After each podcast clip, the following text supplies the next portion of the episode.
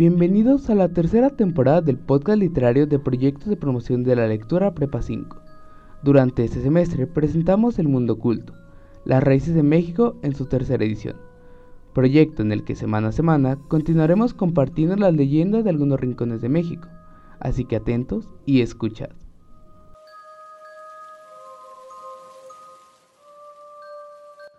Durante la época colonial, la Santa Inquisición era la encargada de castigar a todos aquellos que se atrevían a practicar ritos y costumbres que no eran parte de la fe católica en México.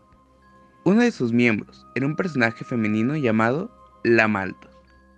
Ayuda, por favor. Pues no me haga daño, señora. Se lo suplico. Mi familia podría darle todo el dinero que usted pida.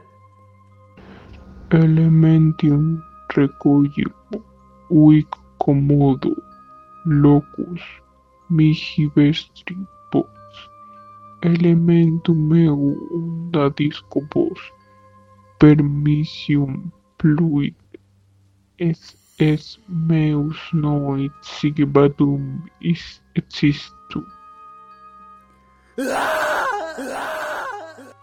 Muajajaja. Otro sacrificio más a la lista, muchachos a mi poder. Los rumores en la ciudad eran que esta mujer practicaba ritos y brujería negra en su casa. La Maltos ejecutó a dos personas que gozaban de la protección de una de las familias más poderosas de San Luis Potosí. Pero debido a su poder, nadie decía nada. Deberíamos hacer un toque de queda para que nadie salga tan tarde. Buena idea, pues ya van dos muertes registradas. Así es, compañero. Y luego son de la familia Franco, de las más poderosas. Sí, a investigar. En esa misma noche. Todos a sus casas. Es toque de queda.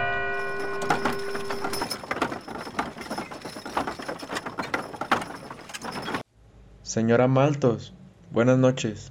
¿Todo en orden? Buenas noches, policía. ¿Algún problema? No, señora. Que le vaya bien.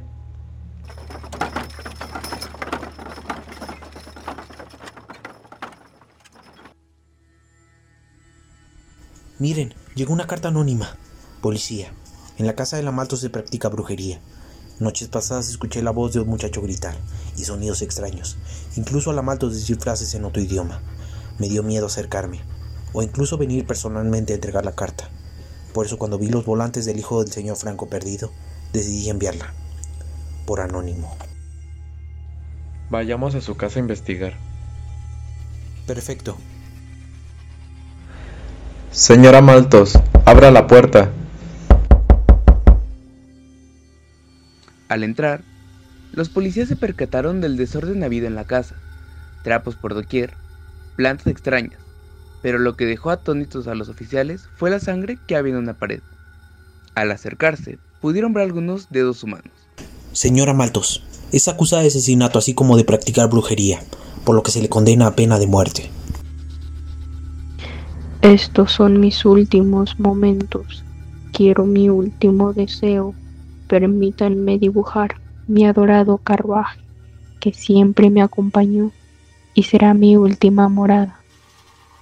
La Maltos comenzó a trazar su carruaje y al finalizar, todos los presentes fueron testigos de cómo su dibujo cobraba vida y salía de la pared. Ella soltó una risa tenebrosa y burlona mientras se subía y a toda velocidad escapaba del lugar. Desde ese día, jamás se le volvió a ver, pero se cuenta que los arcos de piña tienen lugar sucesos paranormales que aún siguen ocurriendo. ¡Ah!